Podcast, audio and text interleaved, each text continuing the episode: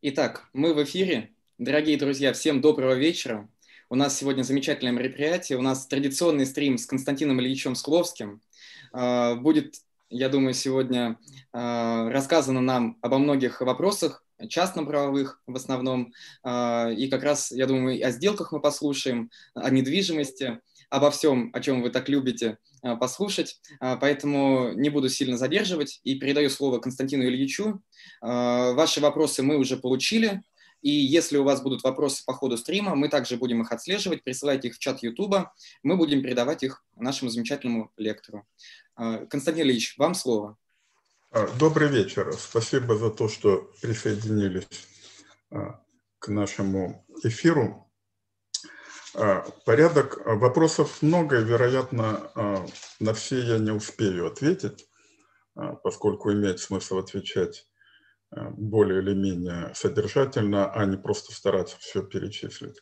Э, порядок такой. Мне за прошедшее время несколько вопросов пришло на почту.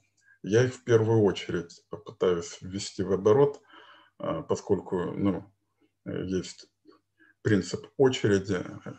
Вы не жили при советской власти, но тогда этот принцип определял всю повседневную жизнь. Ну, он означает, что кто раньше пришел, тот раньше получают. И поэтому сначала постараюсь ответить на эти вопросы. Затем я отвечу на те вопросы, которые пришли после того, как нынешний стрим был объявлен, поскольку они вот во вторую очередь. Ну, кроме того, Денис будет помогать э, передавать мне через чат вопросы, которые э, в текущем режиме поступают.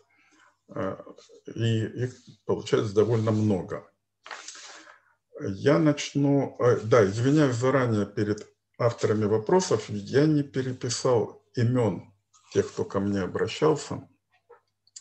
И это не очень, конечно, удобно, что я говорю автор вопроса, не называя его по имени, но, но я просто вот эту адресную строку не перепечатывал, э, и получилось, что у меня вопросы безымянные. Я их по принципу представляет интерес для аудитории или нет. Некоторые вопросы, которые касаются или очень частных аспектов, не очень значительных, э, я, скорее всего, не буду вообще освещать. Поэтому те, кто не получил ответа, скорее всего, ну, пытаются э, сделать предметом обсуждения, но совсем маленький, конкретный, прикладной вопрос, который, наверное, не, требует, не Э, привлечет всеобщего внимания. И я посчитал возможным вот их просто опустить, понимая, что на все я все равно не смогу ответить. По э, степени затронутых тем я вот начну э, вопрос, который ко мне пришел не первым, но он по теме общий. Он вот такой. Не может ли быть так, что другие свободно заключаемые договоры возникли раньше купли-продажи? Например, так называемые братания, в которых два лица свободно обязывали защищать друг друга при нападениях. Перед братанием они проверяли свои силы. Э, идет ссылка на книгу «Старый земский обычай». И э, автор вопроса говорит, что это вот более раннее соглашение. Э, что здесь имеется в виду? Имеется в виду моя статья о теории дара и ее юридических приложениях, в которой я, эта статья опубликована в журнале а, «Полития» за номер 3 за 2019 год. Я кратко пересказываю эту статью в предисловии к последнему изданию книжки о собственности. Вот оно то ли пятое, то ли пятое с половиной. А, то есть это издание 2020 года, в котором э, из пятого издания я часть глав исключил и ввел коррективы, самые минимальные, связанные с, тем, с теми изменениями, которые произошли за 10 лет, в том числе в моих подходах к тем темам, которые я там обсуждаю. Одна из самых масштабных тем – это как раз теория дара. В теории дара я высказываю идею, насколько мне известно, никто до сих пор не высказывал, о том, что Э, деньги, которые были средством разрушения общества даров, то есть архаичного общества, следы которого до сих пор мы можем проследить в нашем сознании, а чаще в подсознании. А, деньги потребовали создания договора купли-продажи, в центре которого находится определение цены, а для того, чтобы цена была определена, потребовалась свобода а, лица, которое должно произвольно принять решение о цене, таким образом, чтобы потом быть связанным этим решением. Э, суть этой идеи в том, что свобода – это не внутреннее качество лица, а это то качество, которое от него требует другой.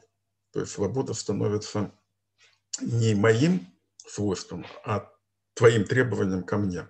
И поэтому она такая э, жесткая, и поэтому архаичное общество не любит рынка.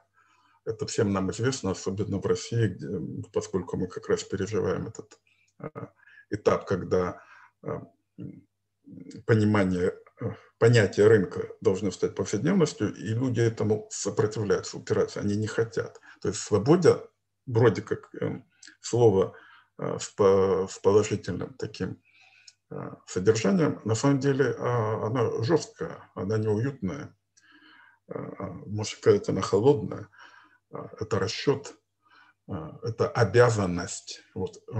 Свобода не возникла бы никогда в жизни людей, если бы она не создавала обязанности. Вот это юридическая свобода. И вот я говорю, что впервые договор, и впервые свобода возникает в договоре купли-продажи. Вопрос здесь, а вот братания.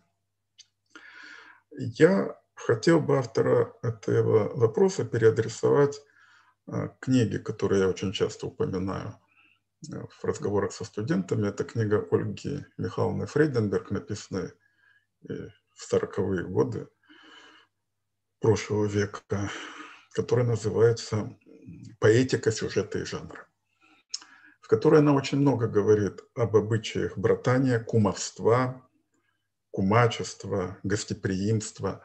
Эти все обычаи возникают а, у архаичных сообществ, которые э, сталкиваются друг с другом, и у них только две формы взаимоотношений. Это война, то есть уничтожение.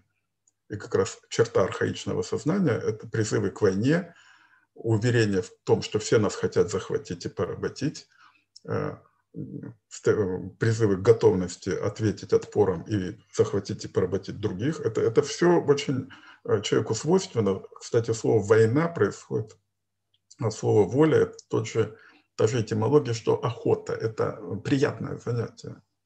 Это не только э, поощряемое, это, то есть занятие настоящего мужчины, это, то, что нравится.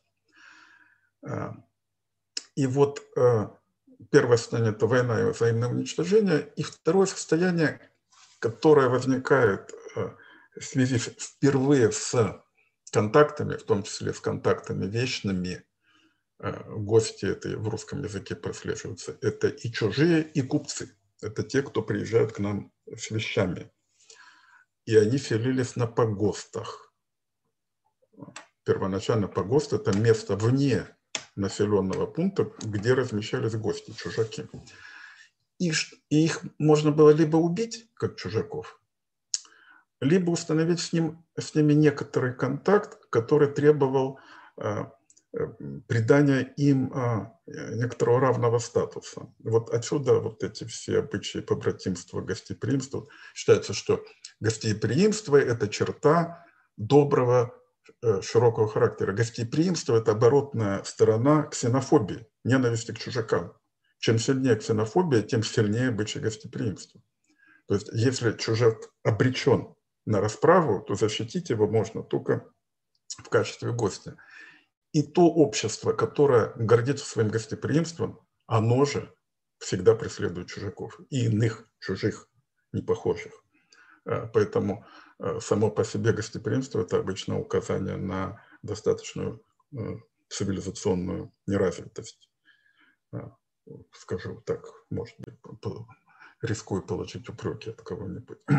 Так вот, эти обычаи, они были, они давно были. Но назвать их можно назвать их формой договора, хотя это не так договор, как обычай. Чем обычай отличается от договора? Он, конечно, не свободен. А, а, обычай очень жестко регламентирован. А, Все, что входит в понятие обычая или ритуала, оно заранее предписано. Э, есть некоторая, естественно, свобода, но с кем-то я могу побратиться, а с кем-то не захочу но э, само содержание этого отношения э, достаточно сильно зарегулировано, в нем, в нем свободы воли достаточно мало. И главное, что здесь нет вот этой интерактива, о котором я говорю. Здесь э, тот гость, который ждет от вас покровительства, он вовсе не требует, чтобы вы были свободны. Он, наоборот, требует от вас, чтобы вы подчинились древнему, сложившемуся между нашими племенами нашими народами обычаю принять гостя. Ему не нужна ваша свободная воля. А, гость никогда не уговаривает. Ну, вы можете представить, что, ну, пожалуйста, побратись со мной, сделай меня кунаком, иначе я погибну. Гость ждет покорно. От него ни в коем случае не ожидают никакой активности, потому что активность будет воспринята как враждебность, его сразу уничтожат. Он должен ждать покорно, чтобы его взяли под покровительство. А когда представитель этого племени окажется э, на чужой территории, он тоже так же себя должен вести. Почему он так должен себя вести? А потому что так надо, уже предписано, уже порядок поведения заранее известен. Поэтому я бы не назвал это э, свободным соглашением. Э, некоторые элементы соглашения здесь, конечно, есть. Так и договор купли-продажи не мог возникнуть вот из ничего какие-то, э, само общество даров, оно тоже может быть представлено как некоторая совокупность договоров. Договоры не свободные. Э, там надо делать то, что предписано, иначе ты потеряешь лицо, потеряешь репутацию. Ведь э, в тех обществах, где есть обычай гостеприимства, тот, кто ждет от тебя покровительства, если ты уничтожаешь его, в общем, тебя осуждают. Вот так, с гостем так поступать нельзя. Почему? Ну, потому что э, рационально, что гости полезны, а психологически, ну, неправильное поведение. Тем не менее, вопрос интересен тем, что, по крайней мере, вот эта статья о Даре у кого-то из моих читателей вызывает интерес.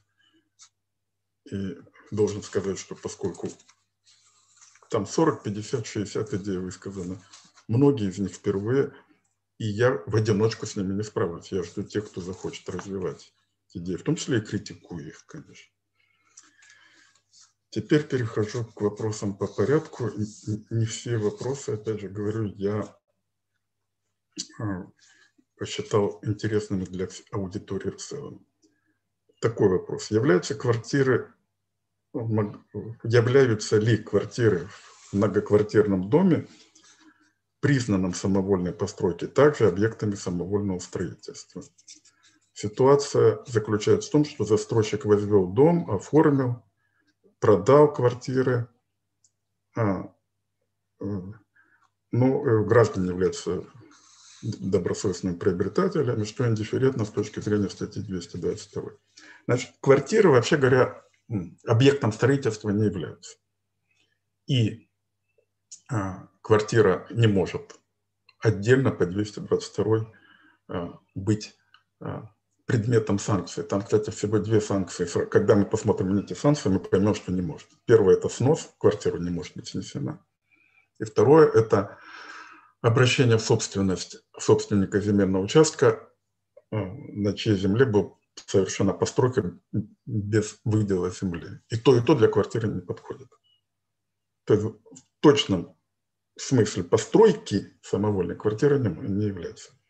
Квартира, как я об этом уже писал, последняя моя статья должен ссылаться, поскольку дальше вы увидите, что не все авторы вопросов считают нужным читать. Но раз я пишу, значит, я считаю, ожидаю, что читать. Все-таки вот последняя статья об этом год назад опубликована как раз, по-моему, в апреле. Квартира как объект права, где я об этом пишу. Квартира является фиктивной вещью. Об этом говорят много аргументов. Вы можете в этой статье их посмотреть с точки зрения буквального чтения нормы, а как раз а, чем хуже юрист читает норму, тем больше у него появляется очень умных, в кавычках, вопросов. Так вот, с точки зрения нормы, квартира и парковка не перечислены в первом абзаце статьи 130, они отдельно указаны. Там, где говорится о таком признаке, как связь с землей, они не указаны. То есть это что-то другое. Это фиктивная вещь. А, поскольку она фиктивная, то к ней применимы нормы о вещах постольку, поскольку это не противоречит а, назначению нормы квартиры. Если дом самовольно построен, э, у нас нет оснований считать, что квартиры введены в оборот правильно, и не потому, что они построены самовольно, опять говорю, 222 к ним не применить. То есть, если кто-то захочет отдельную квартиру, не трогая всех других, квалифицировать по 222, у него ничего не выйдет. А закон этого не позволит. А там есть другая логическая связка. Собственник дома, если это дом самовольно построен, не может с ним совершать сделок, которые доступны собственнику. Одна из основных сделок собственника – это а, выделение, ну, вот в этой статье как раз эту сделку анализирую, но вы и так ее знаете, выделение из дома частей, которым присваиваются качество объектов права, и они, они потом вводятся в оборот, в том числе квартиры. Так вот, он лишен возможности совершить эту сделку, поскольку только с э, тем объектом, который сам является объектом права, можно совершать вот это действие по выделению.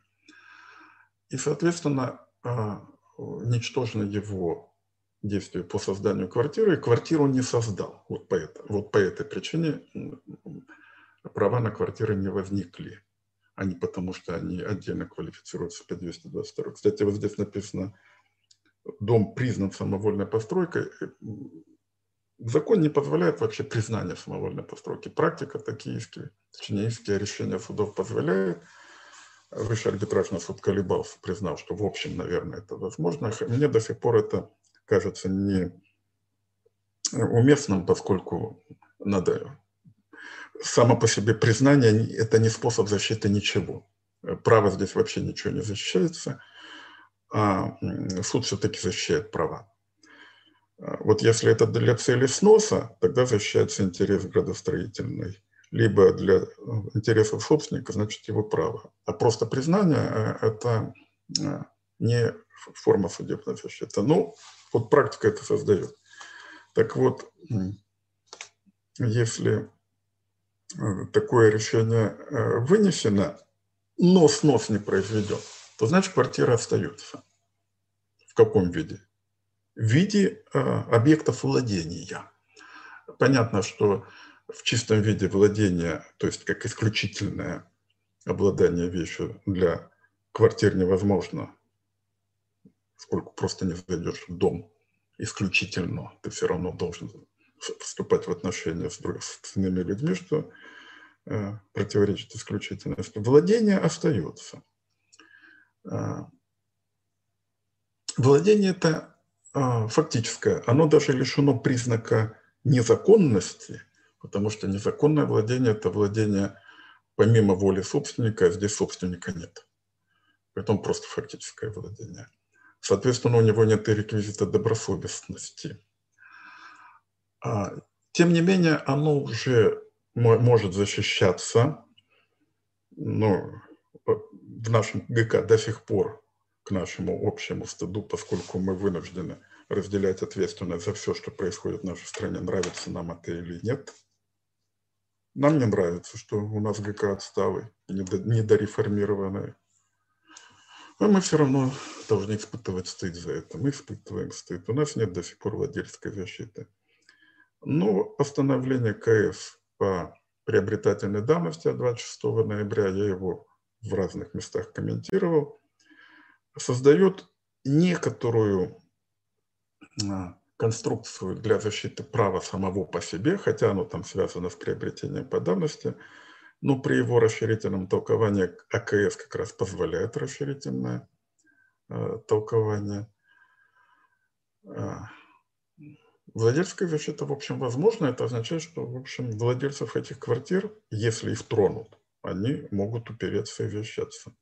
Ну, кроме того, по истечении какого-то времени они могут попытаться и приобрести право собственности через ту же приобретательную данность, что, конечно, достаточно хромое решение, но хоть какое-то решение. Так, второй вопрос. Является ли ничтожная сделка она совершена на... Здесь немножко вопрос. Значит, стороны оформят куплю-продажу квартиры, притворная сделка, прикрывая заем, передача квартиры в собственном качестве займа с договоренностью о последующем возврате в соцзаймодат. Но затем заемщик передает квартиру в залог. Вопрос э, судьба залога. Значит, эта сделка, а, а, она часто встречается, суть ее так называемая фидуциарная, то есть сделка, которая на основании доверия, фидуции, э, что я тебе не, не, не на самом деле собственность передаю, я передаю тебе при условии, что если вернешь мне сумму займа, то а, квартиру, квартиру назад я тебе верну. Верно, вероятно, здесь должник не вернул сумму, сумму займа или вел себя так, что создавал у взаимодавца подозрение, что не вернет, он взял ее, отдал в залог. Наше право, литература знает фидуциарные сделки. В общем, в некоторых системах права они защищаются. У нас скорее нет, чем да, хотя, э, в общем, можно попробовать ее защитить. Но э, защита здесь возможна только в том случае, если должник заем вернул. Если он заем не вернул и потребует вернуть ему собственность э, квартиру, то, я думаю, ничего не добьется. Это одна сторона. Значит, возникает вопрос, от чего они не оформили залог? То есть на самом деле здесь залог – не знаю, почему они не оформят залог. С точки зрения э, трудности оформления примерно одинаково, что оформить передачу собственности квартиры, что оформить залог на эту квартиру.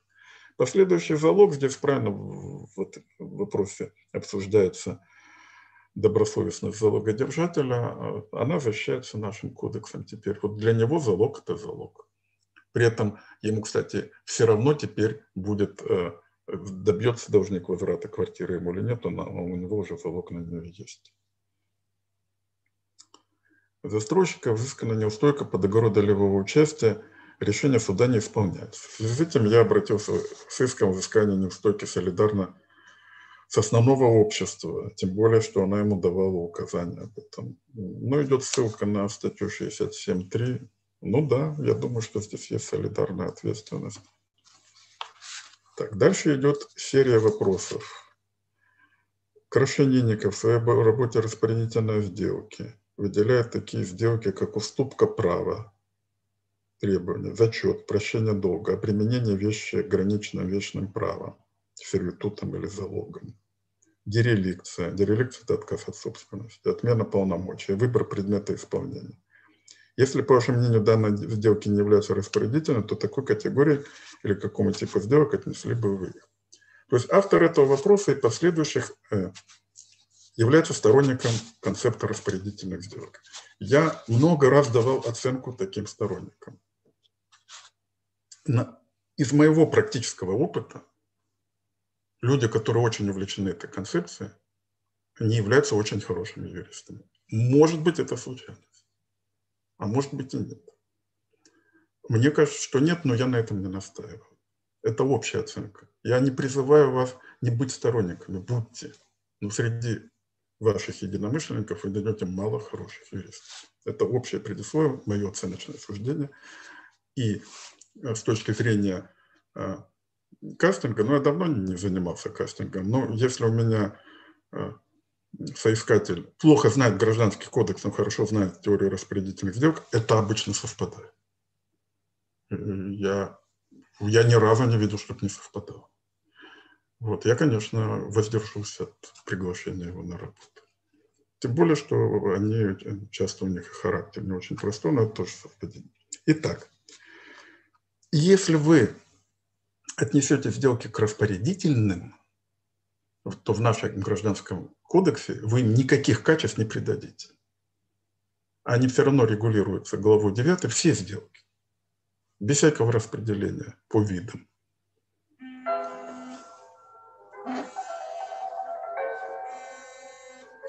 Гатев, я сейчас провожу э, стрим. А, ну, коротко, что?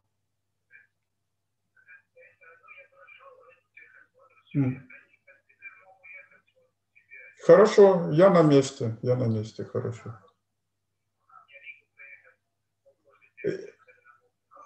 Можно завтра, можно завтра, как, как удобно.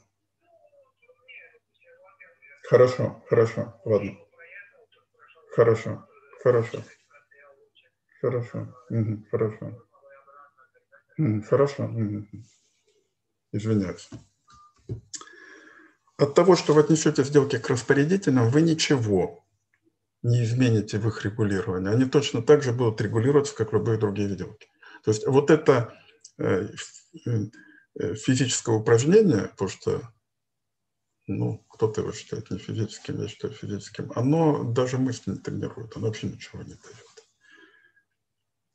какому виду сделок все эти относятся? Можно, если их можно отнести к сделкам, то это сделки, не создающие обязательств. Ну и, ну и все, это что, великое открытие, что ли? Э, в книжке о сделках, кстати, вот Денис, который ведет семинар, я, э, я покажу эту книжку. Я писал, что вообще ни одна сделка не создает обязательств. Обязательство является случайным эффектом сделки. Поэтому ничего особенного в этих сделках нет, такое, что их превращают в какие-то другие сделки. И все. Чего еще отвечать на этот вопрос?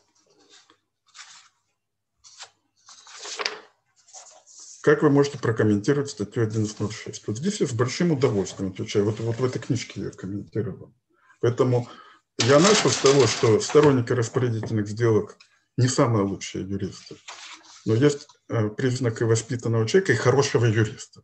Если вы обращаетесь к автору, который есть публикации, прочтите эти публикации.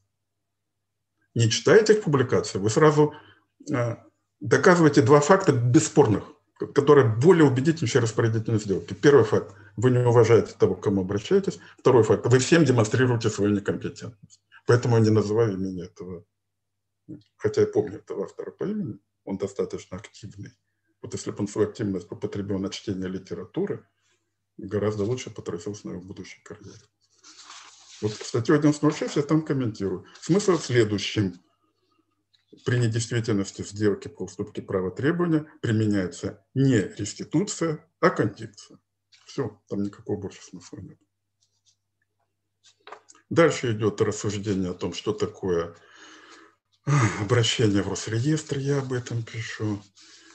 А, что введено ли постановлением номер 54 17 года распорядительной сделки, не введено, я об этом пишу. Как вы оцените возможность вступки будущих требований? Настолько элементарный вопрос, что возникает вообще сомнение в том, а ну, конечно, можно уступать, а что здесь вообще? Это вообще не вопрос. Ну и так далее. Норма пункта, пункта 1 статьи 174.1 у меня долгое время по поводу этой нормы был один комментарий. Ее надо убрать из ГК как недоразумение. Я сейчас изменю свое мнение. Ее надо оставить в ГК как пример того, как нельзя писать законы. Там нарушены все правила э, юридической техники. И теперь я со студентами упражняюсь на этой норме, на, на тему, как нельзя писать норму. Потому что там вот все, что можно нарушено с точки зрения техники, без, безотносительно к содержанию, просто так нельзя писать. То есть нельзя в общей норме ссылаться на специальную, нельзя в общей норме приводить другую общую, э, лишая тем самым ее общего действия и так далее.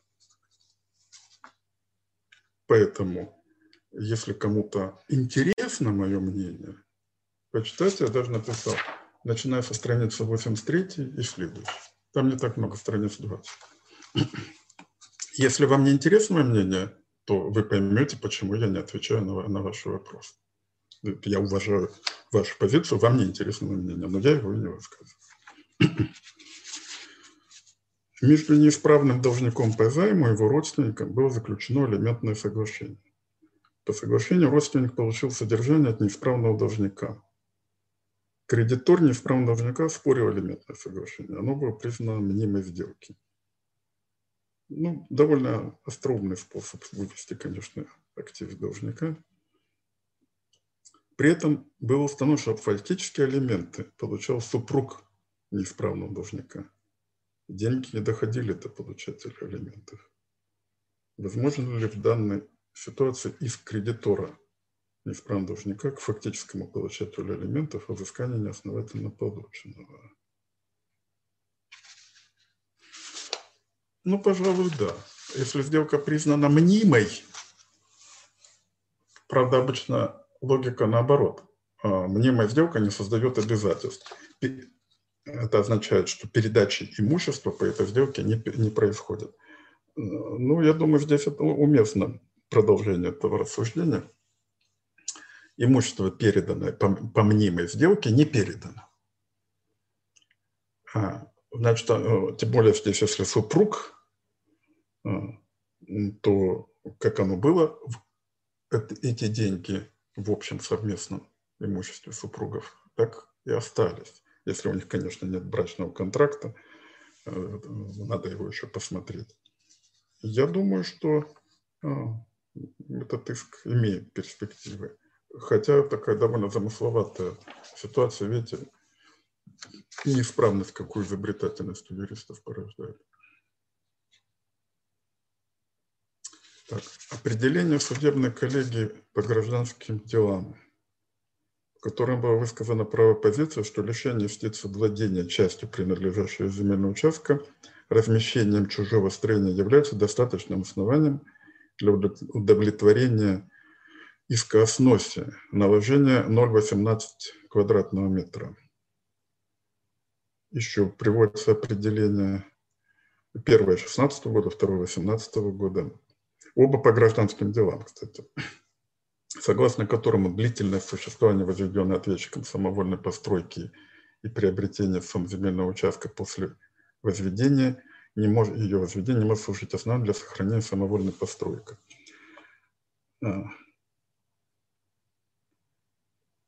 А, а, заявленное новым собственником защиту своего нарушенного права требования свидетельствует, о не, а, то есть вот, а то, что он заявил, это не является недобросовестным. Обе позиции склоняются к тому, что даже незначительное заступление на чужую территорию дает право на снос.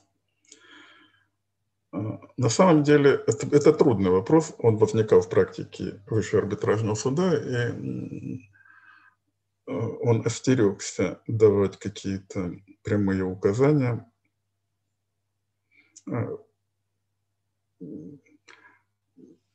когда не ясно, что читаем закон, 304 статья говорит о нарушении права.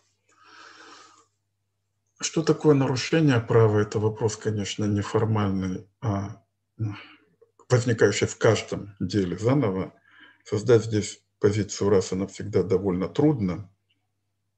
Вообще говоря, иск не требует умысла, но э, он, он связан с деликтом все-таки нарушение права должно происходить ну, при какой-то степени неосмотрительности. Хотя, хотя из закона это не вытекает. Вот виндикационный совершенно точно не рассматривается законом как нарушение. И там даже слов таких нет. А э, негаторный содержится... Все, что я могу сказать, что э, должен быть обязательно критерий Э, что суд считает, что право нарушено, что создаются такие препятствия к пользованию своим, э, своей вещью, э, что вот, ну вот право не, не должно существовать в таком нарушенном состоянии. То есть в каждом случае это должно оцениваться отдельно. С формальной точки зрения обе эти позиции э, выдерживают критику. Э, с фактической точки зрения, э, ну вот это не, недоразработанная тема была. Вы знаете, что после постановления 1022 Высший арбитражный суд написал обзор по, по негаторным искам, и проект обзора был более далеко шедший, чем то, что опубликовано. То есть здесь необходимо нарабатывать практику, создавать какие-то критерии. Эм, ну вот если гражданская коллегия будет исходить из буквального э, понимания, что заступ хотя бы на один сантиметр – это уже нарушение, ну, значит, значит будет так. Э, но надо все равно вводить критерии нарушения. Э, и не слово нарушение, а существо права смотрите. Здесь есть материал для размышления точнее для судебного творчества. Так, вопрос, который а, был а, консенсуальные реальные договоры. Здесь обсуждается позиция профессора Суханова, который считает, что для движимой вещи э, эта классификация актуальна. Для недвижимой вещи необходимо соблюдение дополнительных требований, связанных с системой регистрации прав, потому что пока право не зарегистрировано, не возникает, соответственно, право, создаваемое договором. То есть э, одного только заключения сделки недостаточно – ну, я здесь скорее соглашусь с Сухановым, потому что зачем тогда нужно э, регистрировать право, а если и до регистрации права и сделки. Ну, здесь э, приводится пример э, передачи недвижимости в доверительное управление. Но дальше пристегивается так. А, а, а как же быть с договором купли-продажи недвижимости до регистрации права?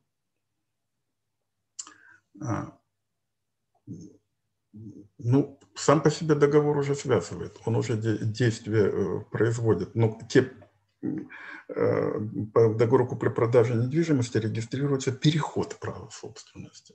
Вот если и если и когда нужно регистрировать сам договор, тогда вот надо регистрировать договор.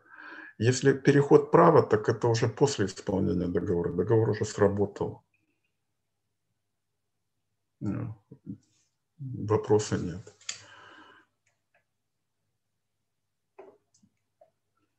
И дальше идет и договор о покупке будущих недвижимых вещей. Договор о покупке будущих недвижимых вещей это, – это договор о покупке будущей недвижимой вещи. Да? Там возникают из него право требовать передачи вещи после того, как продавец приобретет на нее право собственности – поскольку очень распространенная ошибка, причем такая навязчивая, повторяющаяся, и ничего не срабатывает, никакие разъяснения не срабатывают.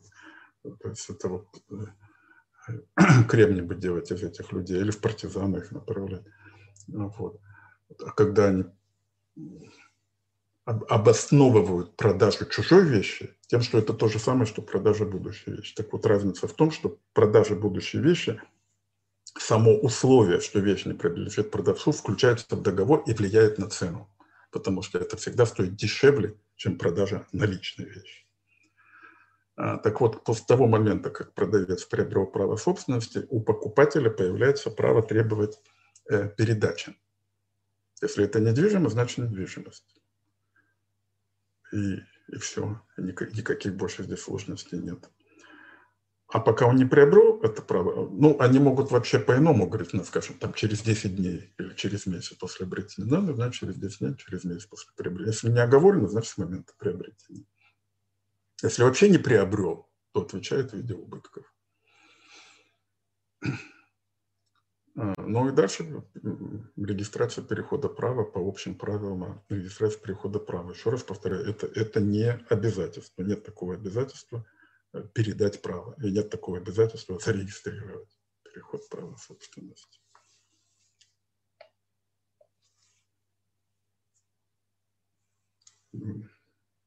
Так, ну здесь вот у меня просто в этом в чате введение машины места рушит систему объектов или же это академи... необходимость экономического оборота. Но опять могу переадресовать в моей статье о помещении. Это не рушит перечень объектов или систему, систему объектов. Я вообще не знаю, что такое система объектов. Есть вещи. Никто не мешает создавать фикции вещей. Закону достаточно просто сказать, будем считать это вещью, все. Ничего здесь не рушится как раз использование системы для а, хозяйственных нужд. Ну, когда речь идет о квартирах, это можно сказать и житейских. Не вижу здесь большой трудности. Так.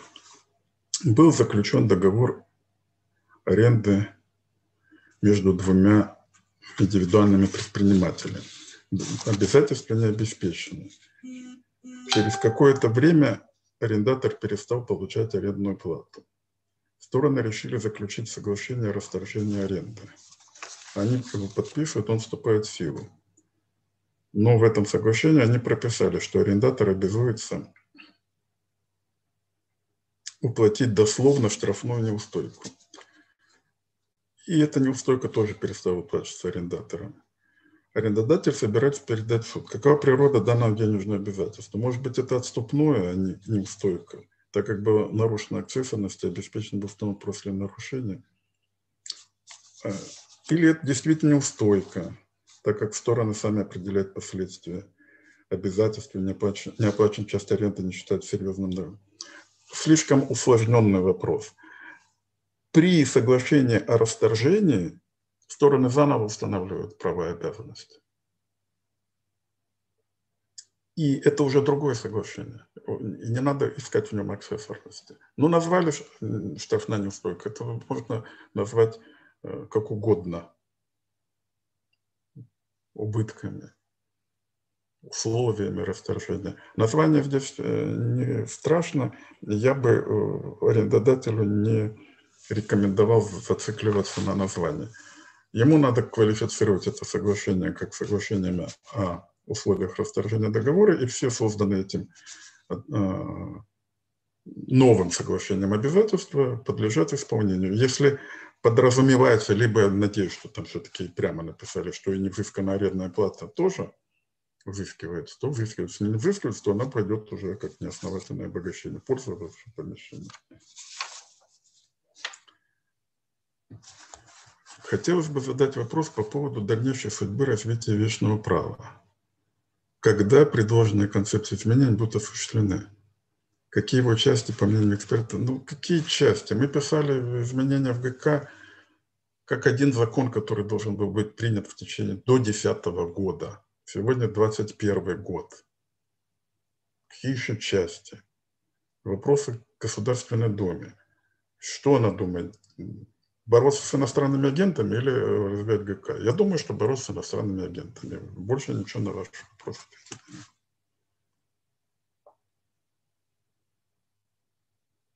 Опять. Э, арбитражный суд реализовал принцип разделения обязательственных и распорядительных сделок применительно к обороту доли. Есть будущее распределение сделок в нашем правопорядке. Доля – это а, право. Сделки по передаче права регулируются в наиболее чистом виде 251 статьи ГК, которая говорит о том, как переходит доля в общей собственности. В этой статье написано. Уверен, что ни один сторонник распорядительных сделок до 251 не дочитал. Они и до первой статьи не дочитали что право переходит в момент заключения договора или в иной момент, указанный в. Чего еще нужно для регулирования? Заключен договор, право перешло.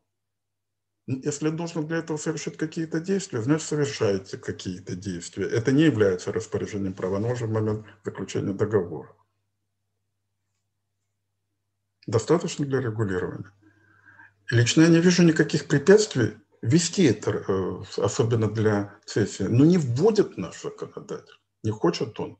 Э, считает, что это лишнее. Ну, ну что, выкручивать руки – точнее не законодателю правопорядку, потому что и суды, и, это решение тоже не создает. Это, что нужно изменить в ограниченном вечном праве? Если в системе прав, то нам больше всего нужна право застройки, чтобы наконец прекратить уродливую форму аренды, которая создает вот этот монополистический блок между местными администрациями и застройщиками. Другие права тоже нужны. Нам на самом деле для того, чтобы у нас было нормальное право, нужны независимые суды и грамотные юристы. Это мы говорили 20 лет назад, что понадобится 20 лет, а сейчас мы уже не называем никаких сроков. Может быть, никогда в нашей стране этого не будет. А что там менять вечное право?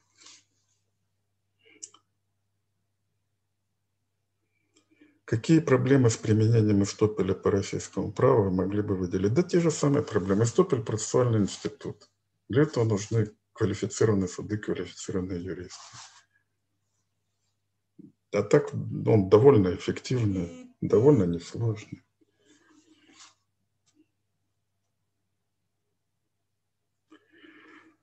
Норма возмещения потерь не предполагает нарушение обязательств, но находится в главе 25, который закрепляет ответственность. В чем суть подобного законодательного регулирования? Ну, это достаточно вопрос такой, не, не имеющий прямого, ясного ответа. Гражданское право э, настроено, конечно, на возмещение э, тех разрывов в гражданском обороте, которые создаются различными препятствиями, в основном сторонами, но иногда и при входящими обстоятельствами. То есть я вот считаю, что гражданский кодекс нужен для того, чтобы заштопывать вот эти дырки. Это важнее, потому что гражданский оборот – это единственное, что нас кормит. Очень много кормящихся при гражданском обороте. Но если он исчезнет, то все общество погибнет в течение нескольких часов. Поэтому гражданский кодекс, как вот эта самая прилетающая машина скорой помощи к тем э, разрывам, которые возникают при неисполнении обязательств, при потерях, вот для него это важнее. То есть его цель не наказать, его цель восстановить целостность. Гражданский кодекс – это бесконечная цепь сделок и исполнения, сделок и исполнения, сделок и исполнения. Вот где это рвется, надо восстанавливать. Зачем нужно исполнение? Чтобы получить средства для заключения новой сделки, снова реализовать, это реализовано снова оправдать. Вот, вот так обороты крутятся.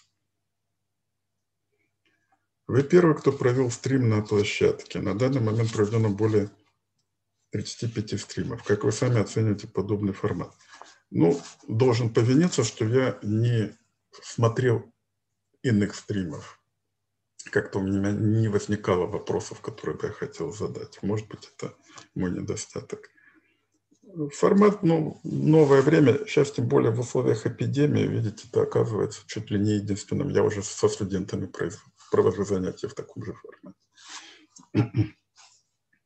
Ну, на, наверное, он чуть ли не единственный, возможно, способ общения с широкой аудиторией, с любой, без отбора а, и в этом плане он достаточно демократический. Если еще фильтровать спам, а здесь вот у меня есть помощник, который его фильтрует, то это совсем вот хорошая система. А мне тоже это помогает, поскольку я как бы чувствую пульс юридического сообщества, наиболее его активной части. И, э, по-моему, хорошая вещь. Есть ли какие-то ограничения применение принципа Истопеля, но принципа нет. Истопель – это инструмент в взаимоотношениях с госорганами. Когда один госорган признает обстоятельства, для другого госоргана такое обстоятельство не является обязательным. Обстоятельство или признание. Госорган, если он участвует в гражданском обороте, это обычный участник гражданского оборота, соответственно, гражданского процесса, где этот истопель применяется. И попытки их выделить в отдельную категорию – это беда нашего уклада, в результате которого мы не имеем больше 2% мирового ВВП. А, то есть мы относимся к числу неразвитых стран, которые не хотят развиваться. Ну, ну причина – это государствление экономики. У нас оно уже и 50, и 60, и 70% превысило. А, страны с таким большим госсектором обречены на отставание. Поэтому все, что мы можем, цивилисты, это делать вид, что мы не признаем того, что у нас госорганы находятся вне действия Гражданского кодекса. Больше мы ничего не можем. Как вы относитесь к юридическому дизайну документов? Вы знаете, я всегда был чайником вот в этих... Еще, еще когда вот все это было до компьютерной эры, все, все равно у меня с точки зрения оформления всегда все было плохо. Поэтому я смотрю на это с почтением, но сам я этого не умею, как-то без этого обхожусь. Кого, кого вы считаете самым главным популяризатором юридической науки в России?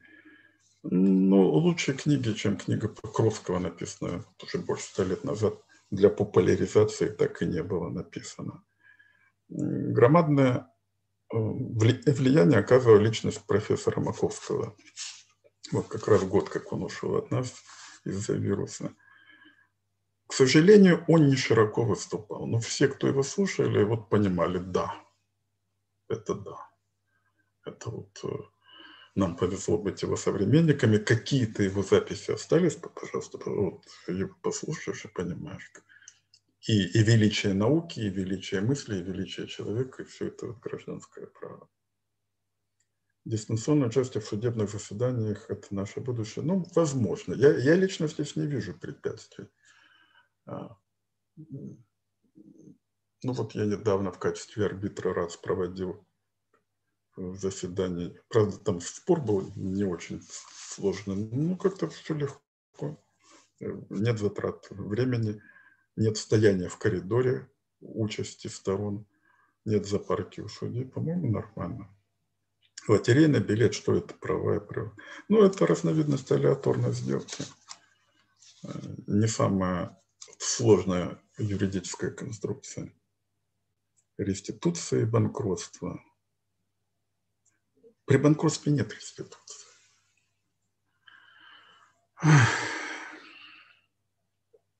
Реституция по пункту второму статьи 167 – это возврат переданных вещей без прав на них. А при банкротстве имущество, которое отымается у сторон сделки, которая объявляется недействительной, направляется в конкурсную массу. А в конкурсную массу направляются права. Поэтому это не реституция. Хотя суды ее называют реституцией. И изъятие вещи, там не виндикация, а специальная кондикция. Вот в этой же книжке я об этом писал, только почитайте там вот о недобросовестности. Я как раз пишу, что это не виндикация. односторонняя реституция за нарушение на торгах. Ну, а, опущу этот вопрос, но что-то я писал по реституции, тоже почитайте комментарий к 167. Реституция как обязательство синалагма. Тоже я об этом писал. Я первый сказал, что реституция – это обязательство, больше 20 лет назад.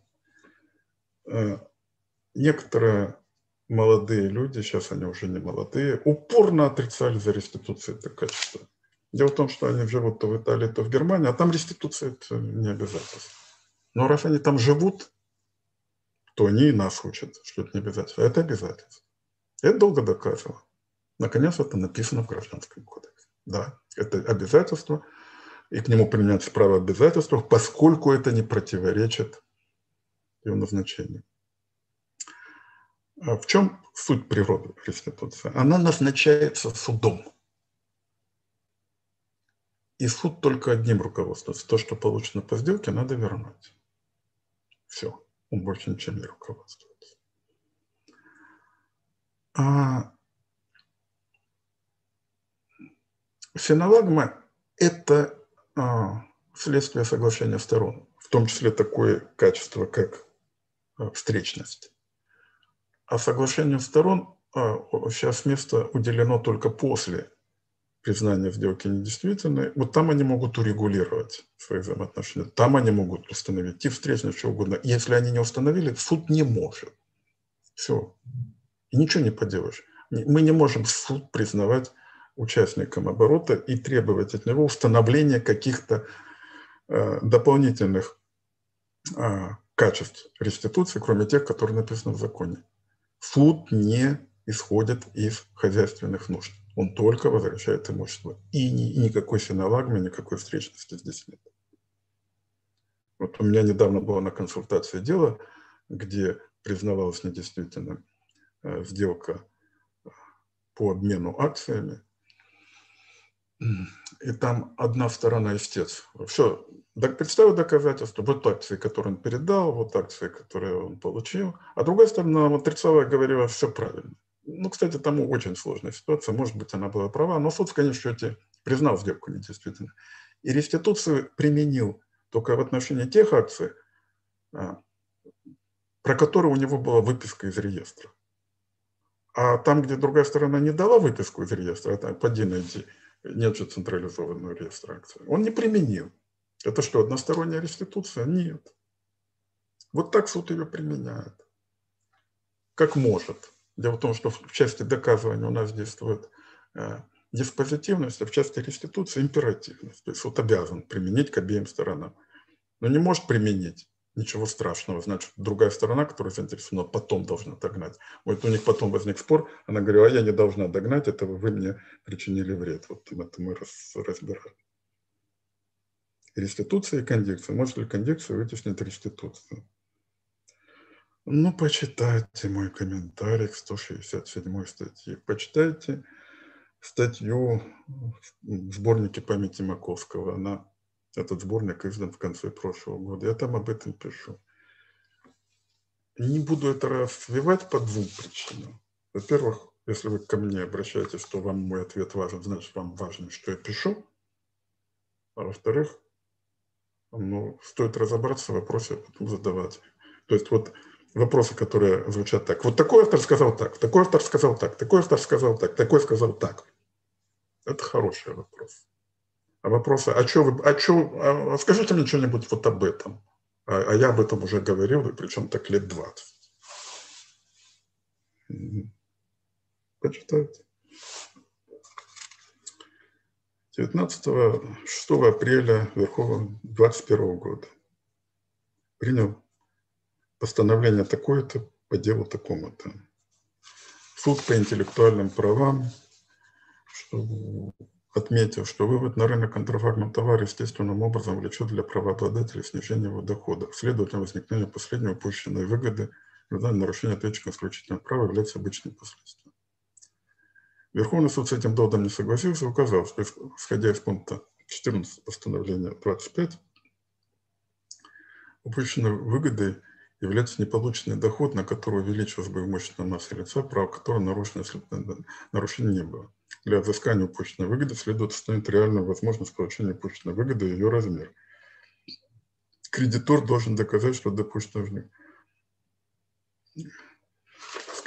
Ну, то есть здесь смысл, я сокращенно, следующее, что по мнению суда по интеллектуальным правам достаточно просто использование чужого исключительного права, и тем самым вы причиняете убытки.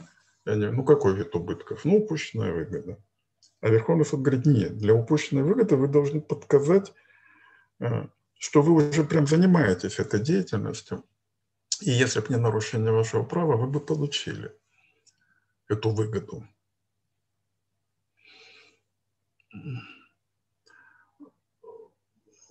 Я, я думаю, что здесь э, надо больше фактов. Если истец, раз контрафактный товар, то он а, на рынке присутствует, значит, он занимается этой деятельностью. А, я думаю, что тогда выполняются требования, которые предъявляются по толкованию статьи 15, что истец должен доказать, что он произвел необходимое затраты и необходимую подготовку к получению дохода. Бац! Извиняюсь, буквально две минуты.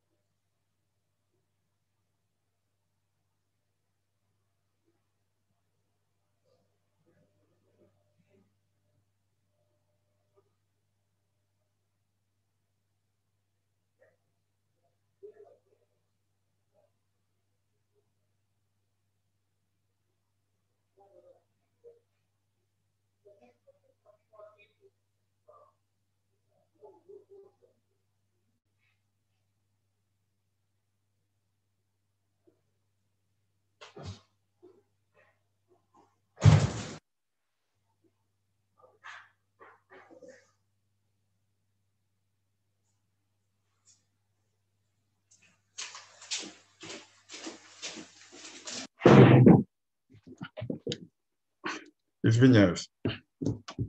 Продолжаю. Э, значит, э, вот объединяя, эти две позиции – я бы, наверное, склонился к тому, что скорее прав суд по интеллект... исключительным правам, но только с оговоркой, поскольку истец ведет эту деятельность на рынке. Так, следующее. Что есть умысел в гражданском праве?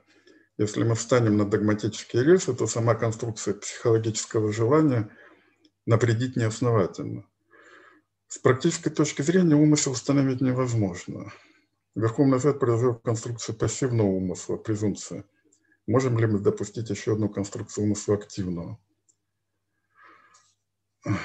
Например, когда будет доказано, что сторона причиной вред своим прямым действием. Я что-то здесь не вижу проблемы, честно говоря. А, в уголовном праве это еще со времен Ансельма Кентерберийского развивалось э, в связи с понятием греха. А грех – это было внутреннее состояние сознания. И там это было очень важно. В гражданском праве это не очень важно.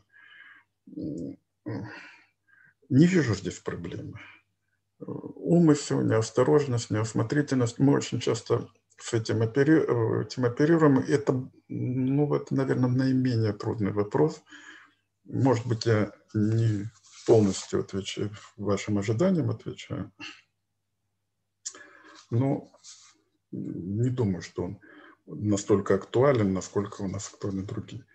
Будет ли от вас статья или видео произведение 84? Как я понимаю, э, это роман.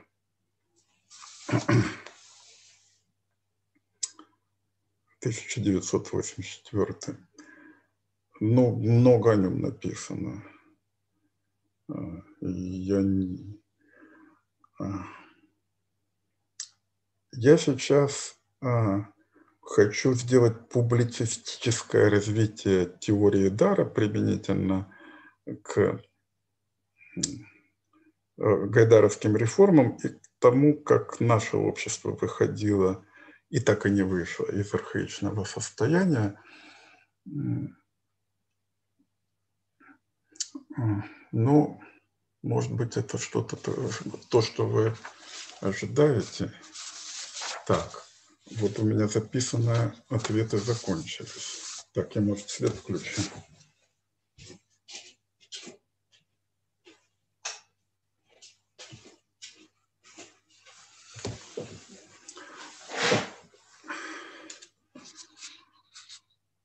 Так. Можно ли признать право собственности на земельный участок по приобретательной давности, если договором купли-продажи была предусмотрена продажа только объекта недвижимости на земельном участке? Ну, это же прямо вопрос по постановлению Конституционного суда. Там как раз гараж был куплен на земельном участке. Прошло много лет, и Верховный суд отказал, поскольку нет добросовестности. А там, кстати, форма была нарушена еще. Там договор исполнили, гараж передали, деньги передали, а договор не облекли в форму. И КС сказал, что здесь есть недобросовестность, только мы когда это обсуждали, а, а, не помню с кем, с Дождевым, по-моему, то я, я привел цитату из Салтыкова-Щедрина, что когда лягушку э, разрезали, у нее нашли душу, то только маленькую, не бессмертную. Вот, то есть вот эта недобросовестность, добросовестность здесь есть, только вот маленькая такая, незаметная почти по сравнению с настоящей добросовестностью по 302. На самом деле здесь, конечно, нет добросовестности, это постановление тем и эпохально, а, что оно впервые вводит у нас Зукапи без доброй совести. Но правда, там ограничения есть, там не должно быть противоправности. И должна быть все равно сделка. То есть все равно довольно ограничено. Но здесь все это есть, сделка есть, противоправности нет, поэтому не вижу препятствий. Если это конкретное дело, то я вам прям рекомендую посмотреть мои комментарии и прям можете в суд идти. Какое вы видите выражение принципа добросовестности в процессе? Принцип добросовестности казуистический. А, он не бывает вообще. Если бы он был вообще, можно было бы норму написать. Он в каждом случае выглядит по-своему. Ну вот, например, сейчас знаменитый а, спор о принадлежности велотрека в Крылатском. Суть там в том, что а, он был построен к Олимпиаде 80-го года, на нем уже там 40 лет катаются велосипедисты. В 90-х годах он в частной собственности там различным частным собственникам передавался. Теперь правительство города Москвы забирает его назад. Оспаривает все. Говорят, что это не вещь, что это просто замощение московской земли. Одновременно говорят, что это самовольно построенная вещь. При этом есть несколько решений судов, которые признают, что это вещь, и она принадлежит на праве собственности частному собственнику. Вот перетаскивание в процесс уже решенного спора, по-моему, вот в данном случае, при данных обстоятельствах, что правительство города Москвы, вы знаете, в каких отношениях находится с московским судом. Я бы назвал это недобросовестностью. Ну, поскольку я не участвую в этом деле, это мое частное мнение. Как, на ваш взгляд, должен вести себя юрист в публичном медийном пространстве? Профессионально для юриста активно выражать свою гражданскую позицию, как, как это делают ваши небезызвестные коллеги? Вопрос, они известные, потому что они коллеги, или они известны, потому что выражают гражданскую позицию? Вообще говоря, а, гражданскую позицию выражают не юристы, а граждане. Если вы считаете себя гражданином, вы не только имеете право, но и обязаны выражать позицию. Если вы считаете себя гражданином, происходит то, что а, нарушает ваши гражданские права, и вы не выражаете позицию, вы должны чувствовать чувство стыда или неудобства. А, профессионально нам запрещено адвокатам комментировать дела других адвокатов. Это вот профессиональное условие. Я обычно воздерживаюсь от оценки э, дел, которые ведут другие адвокаты, особенно от оценки их а, э, способов ведения дела. Что касается гражданской позиции, это вопрос не к юристу, а к гражданину. Но юрист вообще гражданин, более того, э, цивилиз системы гражданских прав просто остается без работы. То есть для, для нас с вами это еще и вопрос э, сохранения тунения той среды, в которой мы нужны. Тут еще юристы по уголовным делам могут спокойно относиться к расширению репрессий, а юристы по гражданским делам, ну, вряд ли. Но это уже такой вопрос прагматический. Над какими научными вопросами вы сейчас работаете? Ну вот только что я закончил большую-большую статью о конфискации, точнее, о гражданской конфискации в рамках закона по защите, а, по противодействию коррупции. Там много довольно интересных вопросов возникло, в том числе выходящих на общее понимание собственности. Отдал ее Артему Карапетову. Ну, вроде как он сказал, будет публиковать, но у них там очень большое затаривание. Так, Денис, это все вопросы по чату? Я что-то больше не вижу. А, нет, нет, вот я сейчас еще один прислал, и есть еще. А где вы прислали? Я его не вижу. А, так, давайте я продублирую. Давайте. Вот.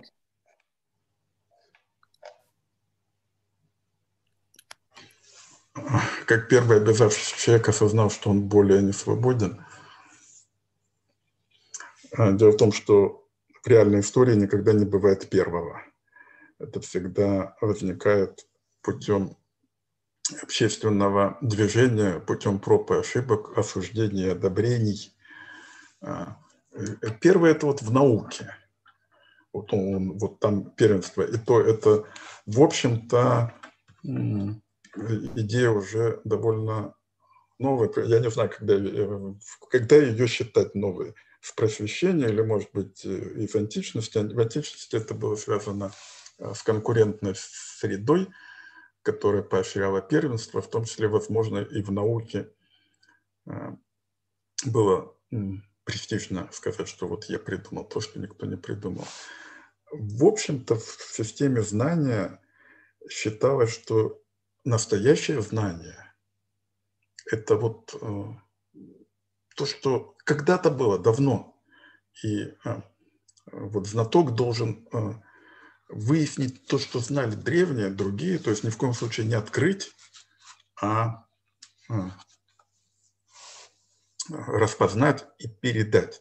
Вот в современной юридической науке, я иногда это молодежи говорю, у нас есть очень большое количество молодых юристов, которые занимаются германским правом. Э, для меня актуальна проблема передачи права собственности. Я, когда писал статью вот в сборник памяти Маковского, я попросил, я, сам я эти работы не очень-то читаю, ну, что-то читаю, что-то не читаю. Попросил одного из моих партнеров провести поиск. И вот на тему «Вечный договор и распорядительная сделка в германском праве» он нашел больше ста публикаций. А на тему передачи права собственности в русском праве он нашел, ну я нашел, одну. Но можно считать две. И, и то они были написаны в начале нулевых годов. Все. Чем характерно, ну, кроме того, что, да, я об этом тоже часто говорю, и вам тоже говорю.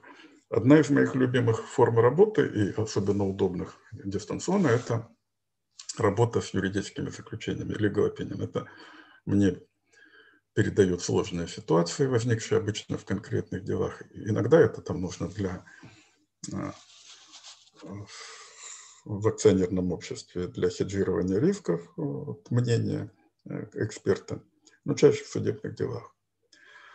Это мне очень нравится. Я, как правило, когда ко мне приходят просто типа позиция нам ясна, но нужен ваш авторитет, никогда на этом не заканчивается. Позицию я всегда переворачиваю, развиваю, углубляю, и мне, мне это нравится.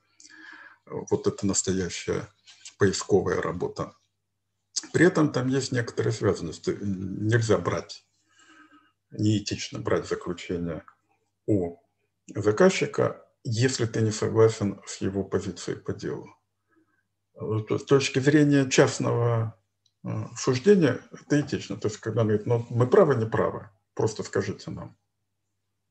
Тогда ты должен это сказать. А когда он говорит, что э, мы хотим ваше заключение передать в суд, то и ты не согласен с ним, не бери эту работу. У меня были такие случаи, когда мне заказчик говорил, вот поддержите нашу позицию, я смотрю, говорю, не могу. У меня все-таки на кону репутация, и я этого не делаю. Но когда ты согласен с заказчиком, ты любую, для усиления своей позиции, ты любую э, привлекаешь э, позицию, любую литературу, любое мнение, любой судебный акт, все что угодно. Здесь э, брезгливость отпадает. Знаменитый наш адвокат, который оказался за рубежом очень давно, вы его, наверное, уже не знаете, Борис Абрамович Кузнецов, он по уголовным делам был. У него было такое выражение, кстати, не чрезвычайно остроумный человек, блестящий. Я более сильных адвокатов по уголовным делам ну, сейчас вы подумайте, Генри Маркович Резники, они друзья и просто в восторге друг от друга. Вот я не встречал, вот у него была фраза, что я готов доставать доказательства зубами из кучи дерьма. Когда ты пишешь opinion, ты готов за все зацепиться, чтобы убедить суд. Зачем я вам это рассказываю? Не для того, чтобы сказать, что я пишу прекрасный legal opinion, хотя лично я считаю, что хорошо пишу. У меня были иногда случаи, кстати, недавно произошло, когда по одному и тому же, э, в одном и том же деле заказчик заказал мне и другому довольно известному юристу. Я сравнил наши тексты. Не, мой, мой лучше. Кстати, это получилось, что мой все-таки передали, а с тем меня все время такая спрашивает, что мне с ним делать? Ну, я этично говорю, не знаю, делайте. Это ваше право, что читайте, можно то и делать. Чему я это все-таки рассказываю? Потому что когда я начинаю поиск литературы, ни один из тех авторов, которые вот, отмечены в списке, скажем так, глубоких знатоков, хотя я не уверен, что глубокие, но мне не мой вопрос. Глубокие знатоки германского права мне просто не попадаются. Я бы с удовольствием, ради бога, я бы их цитировал. Они ничего не пишут важного для конкретных текущих дел. К чему я это говорю? К тому, что они считают своей заслугой сказать, что а вот немцы вот так считали, я вам это пересказываю. Я когда с молодежью талантливой беседую, всегда говорю, вы что хотите? Заниматься такой наукой, где вы всегда хотите быть первым, или заниматься такой наукой, где вы всегда хотите быть вторым? То есть пересказать то, что сказали немцы. Потому что как только они переходят в русское право, они ерунду говорят. И все равно э, они там говорят, что это вот, вот так немцы считают. Поэтому с точки зрения первого в науке первенство естественно. Быть первым – это единственный, вероятно, двигатель, который вообще двигает ученых. Но вот у юристов еще есть специфическая задача, специфическая цель – решить задачу. Она, кстати, есть и у физиков, у математиков, но при этом решить задачу, которую никто не решил. Потому что если кто-то решил, она решенная задача. Раз она не решенная, значит, вы первый ее решите как раз Лига Лапинин, как раз решение задачи. И это захватывающее, конечно, а, де, деяние, вот это решение. Оно не отпускает там несколько дней, несколько недель, пока голова сама как-то работает, потом бац, выдает решение. Это вот увлекательный процесс. А, так вот, первый человек, который чего-то осознал, он никогда не бывает первым. Э, это всегда долго складывается. Э, вообще вот понятие первое, это вот я говорю, что скорее всего мы должны приурочить просвещение, это вообще ко второй половине 18 века, когда кто-то там первый чего-то осознал. До этого никто и не стремился быть первым, и не был первым, и, и начиная там с эпохи просвещения, те, кто считали первые, они все равно не первое, и есть всегда кто-то, кто приходит а, к подножию уже созданной теории и начинает доказывать, что основатель этой теории на самом деле это взял оттуда, это взял оттуда, это взял оттуда. Вы, наверное, знаете таких исследователей. Отчасти они правы, отчасти они не правы. Поэтому вопрос, как первый обязавшийся человек осознал, что он более не свободен, а, он не о том. А а если вы имеете в виду сделку купли-продажи, то ему не надо осознать, что он не свободен. Ему кредитор это напомнит, что он более не свободен. Кредитор скажет, а ты теперь исполняй. Вот в том-то и смысл свободы, что она дуальная, она не моя. Вот моя свобода стала моей не свободой, а твоим правом. Вот так права создаются, настоящие. До этого это не права, а законы. Ну, спасибо за вопрос. Он все равно означает, что э, вот я не, не ерунду придумал, раз он цепляет то одного, то другого. Имущество приватизировано при законодательном запрете, в последующем продано. Муниципалитет заявляет иск о признании права собственности на имущество покупателю, как, как защититься покупатель. Ну, 20 лет назад это было повседневное занятие юристов отвечать на эти вопросы. Ну, очень э, стандартная ситуация. Э, начиная где-то с 93 по 2000, наверное, пятый год арбитражные суды завалены были такими делами.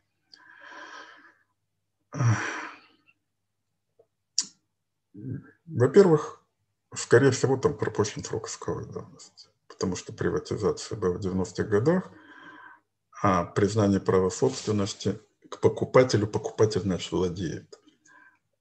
Постановлении 1022 сказано, что не владеющий истец подчиняется правилам об исковой давности, поэтому там исковая пропущена. А. Дальше здесь вполне работает добросовестность. И поэтому можно защититься. И вам в помощь постановление КФ 26 ноября 2020 года, повторяю, прямо для этой ситуации. То есть здесь не только пассивная защита, не только отбиться от истца по пропуску исковой давности и по добросовестности. Но там, правда, а, практика создала так, что некоторые объекты были очевидно не подлежащие приватизации, там, скажем, общежития, санатории, объекты соцкультбыта. И если а, покупатель при разумной осмотрительности мог знать, что он проходил приватизацию, то он не считается добросовестным. Но тогда исковая только защищает. Но в этом случае вас защитит и постановление КС, потому что у вас а, душа маленькая и не бессмертная, но добросовестность у вас есть. То есть есть добросовестность маленькая и бессмертная, но есть. Хватит ее для защиты и для встречного иска признания. Если отходить от признания наличия распорядительной сделки, то чем является передаточное распоряжение о переводе акций? Передаточное распоряжение – это взаимодействие акционера и регистратора. Оно вообще не имеет характера частно-правового, в том числе и сделки. А регулируется законодательством о ведении реестра. То есть его надо понудить к тому, чтобы он выполнил это действие. Здесь вообще сделочная природа вам не поможет, правда, и не помешает. Считайте, что это сделка, хотя это не сделка. Поскольку вы взаимодействуете с лицом, с которым вы не связаны никакими гражданскими отношениями. Планируете ли вы написать учебник по гражданскому праву? Ну вот я вам не закончил говорить о своих планах. Вообще в моих планах переписать собственность, это будет уже шестое издание – меня вдохновляет пример, что один из самых великих, а может самый великий философ 20 века Людвиг Витгенштейн опубликовал только свою раннюю работу, которую он писал, кстати, э, на фронте во время Первой мировой войны. Воевал он в Галиции, как вы знаете. Но потом оказался в плену в Италии, там дописывал. Называется «Логика философский трактат». А потом всю жизнь, оставаясь великим философом.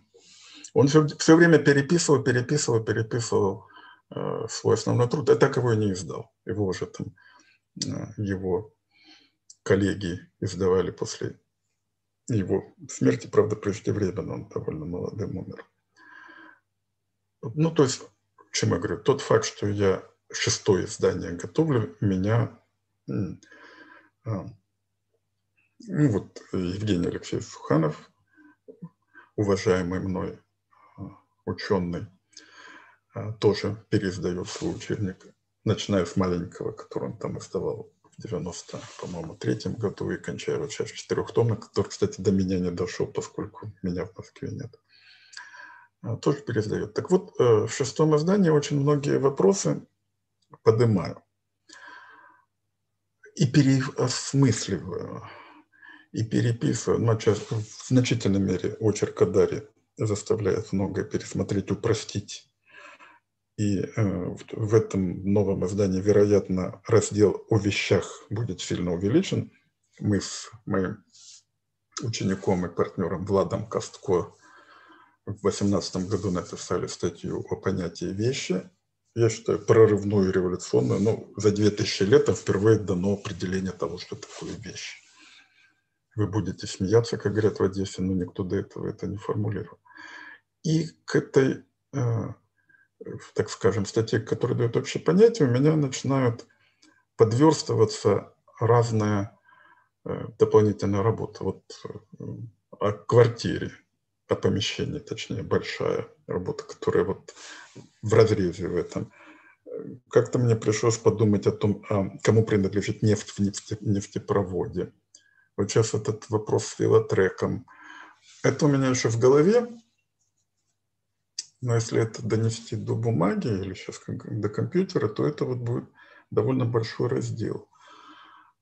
А, какие-то вообще выпадут, вот уже в том издании, которое Юрайт издал в прошлом году, там многие а, выброшены, но по моим прикидкам все равно это будет большая книга. И мне не, довольно часто издательства предлагают написать популярный курс лекций, учебник, но одному учебник потянуть трудно, это надо вдвоем, втроем, четвером, причем брать единомышленников, а попробую их найти сейчас. Все те, с кем бы я хотел писать, они все завалены заказами и предложениями, у них нет времени. У кого есть время, с ними я не хочу писать.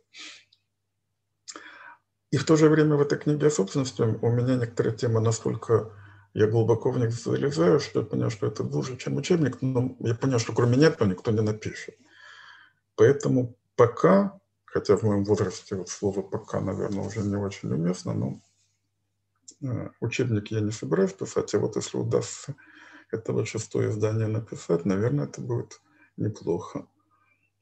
Это, ну, оно, хотя оно там по схеме повторяет предыдущее, но это, это общем, будет новая книга. Дмитрий Яценко. В законе указано, что во владении колхозов находится лесной фонд, ранее передан бессрочное пользование. Прекращается при этом право бессрочного пользования. Я небольшой знаток земельного законодательства, но поскольку колхозов сейчас нет, сейчас есть частное общество, которым недоступно право бессрочного пользования, то происходит то, что а, в законе предусмотрено для таких вечных прав, которые были предназначены для советского уклада. Константин Ильич, добрый вечер. Как бы, можно ли взыскивать убытки при уклонении одной стороны от заключения основного договора? Вероятно, идет речь о предварительном. Ну, я что-то не чувствую здесь большой сложности. Как считать убытки я всегда рекомендую, конечно, в предварительном включать прям вот э, либо неустойку, либо э, сумму. Потому что предварительно это договор о защищенных... Зачем, зачем, зачем вообще заключается? А, вам интересен какой-то договор, и в порядке подготовки к этому договору вы вынесете расходы. И предварительный договор защищает ваши расходы, поэтому их на самом деле вот можно таким образом доказывать. Если у вас какие-то иные убытки, я не знаю, правда, но могут быть какие-то, но вы их доказываете по общим правилам. Ну, я, я не вижу здесь препятствий для расчетных убытков. Возможно ли создать правопорядок без государства на основе добровольного принятия участниками а, оборота определенных правил игры, разработанных учеными-цивилистами? Насчет ученых-цивилистов здесь всегда оговорка. Вот мнение докторов, знаменитые средневековые, в нашем в стране не самая последняя инстанция. У нас докторов, которые действительно того уровня, которым были вот эти средневековые глашаторы, ну вот, ну и нет. Александр Григорьевич Маковский любил говорить, это очень важно вообще было, что до революции, где было побольше хороших профессоров, но все равно мало, э, был издан итоговый документ, который является вершиной российской цивилистики, это проект русского гражданского уложения. Он писался не учеными, он писался сотрудниками Министерства юстиции. И э, в советское в Союзе многие важные законы разрабатывались все-таки э, грамотными чиновниками, которые не были на виду, которые не сидели в президиумах, но были очень квалифицированы. Вот Александр Иванович всегда говорил про Голубова. Я его один раз видел на мою диспут приходил, в скорости он умер. Я с ним не был знаком, вот кроме, ну вот видел только его.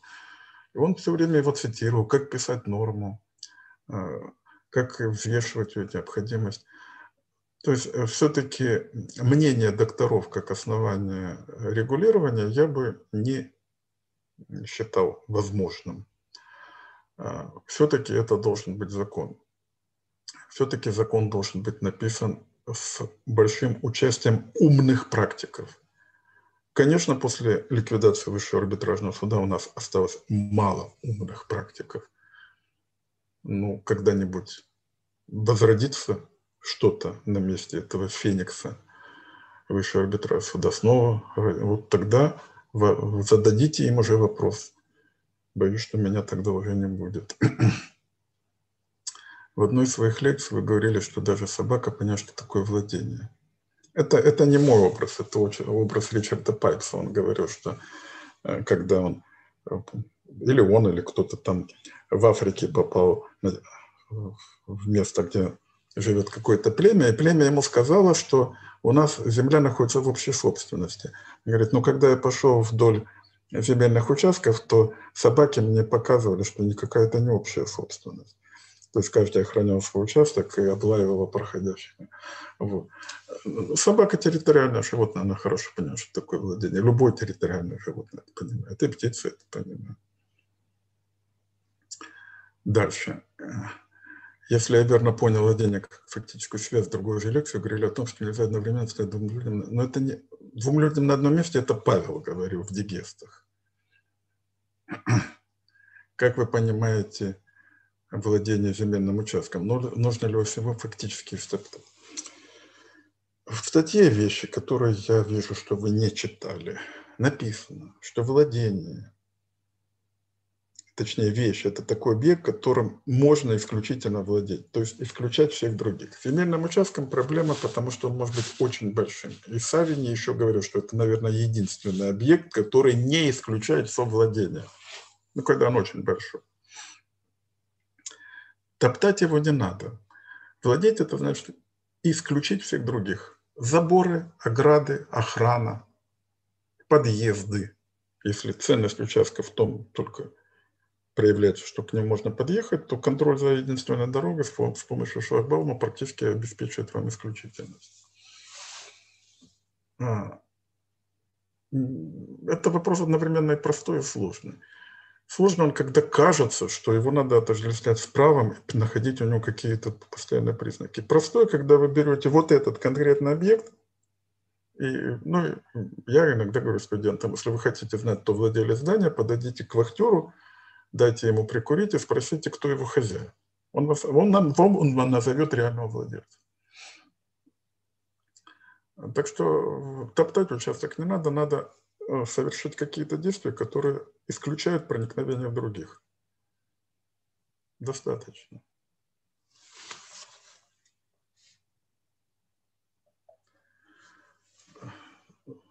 Спрашивают у меня о советской части своей карьеры. Там были интересные дела. Я работал адвокатом в Ставропольской краевой коллегии адвокатов. А, тогда был принцип, который примерно сейчас у нотариусов, то есть лимит при каждом суде было, по-моему, не больше 28, там, 29 адвокатов, никогда не больше 30. Э, дела были стандартные. Вели адвокаты и уголовные, и гражданские. Уголовные считались более привлекательная. Во-первых, там меньше работы, потому что там работу выполнил в основном следователь. А, во-вторых, некоторые адвокаты, которые занимались решением вопросов, так это назовем в кавычках, предпочитали уголовное, потому что именно по ним решались вопросы. Мне это было неинтересно. Я занялся гражданским. Неохотно мои коллеги отдавали, поэтому у меня очень быстро возникла очередь ко мне утром, там консультации надо было находить совсем сейчас, наверное. Мало кто из вас видел эти консультации, где все в одном помещении, столов не хватало. Вот я при своей неумелости решать дела долго оставался вообще без рабочего места, пока мне одна из старых адвокатов перед уходом на пенсию сказала, садись, а то ты так без стола останешься. В общем, так, так я получил рабочее место. И вот ко мне всегда стояла очередь, и я гражданскими делами занимался. По ним вопросы не решались. Э, дела были самые сложные, это жилищные и споры там о разделе домовладений. Бывали всякие мелкие дела, типа установления юридических фактов.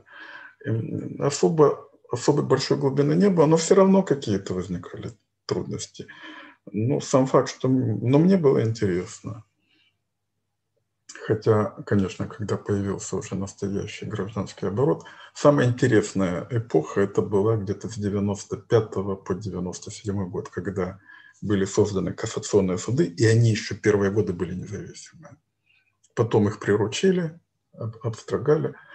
Вот это, ну и до, и второй этап, это рассвет высшего арбитражного суда, это где-то, ну так, с 7 по 13 год. Это уже на высшем уровне. Здесь я могу только вам посочувствовать, что вы не участвовали в работе такого органа. Это единственный настоящий суд в нашей стране, который вообще за сто лет существовал. Если вещь создана сиамскими близнецами, то чей замысел заложен в нее? Вопрос на самом деле кажется остроумным, на самом деле нет, потому что вещи создаются а, множеством людей, и чья идея не всегда важна, но это чья-то идея. Э, дело в том, что идея не должна быть одного. Вещь должна быть принадлежать одному, а идея вполне может быть коллективной. Поэтому вы немножко перевернули понятие. Э, что идея зарождается в голове человека, человека мы понимаем как э, человечество.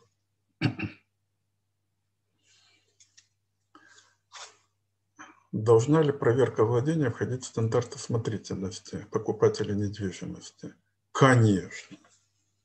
Конечно. Отсюда же э, слова закона читайте. Кто у нас недобросовестный? Добросовестный или недобросовестный? Владелец. Пока вы не завладели, у вас нет реквизита добросовестности.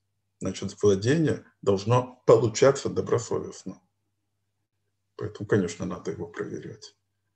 Не, не проверка э, владения. Я в своей практике, когда ко мне обращаются за консультациями, когда там пишу какие-то документы, я всегда пишу, покупатель не осмотрел, поэтому вообще ни о какой добросовестности. Э, запомните всегда, точнее, может, вы это и знаете, но другие запомните, что добросовестность, недобросовестность – это реквизиты, которые возникают при недействительности сделки.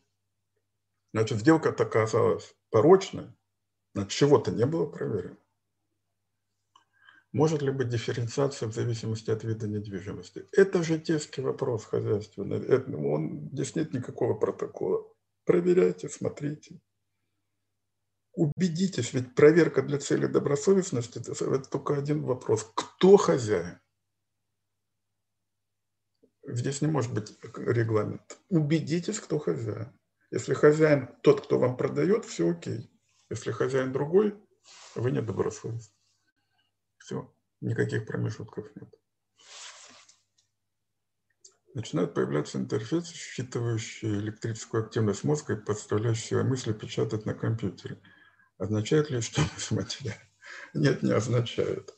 А, старый вопрос не мой, конечно.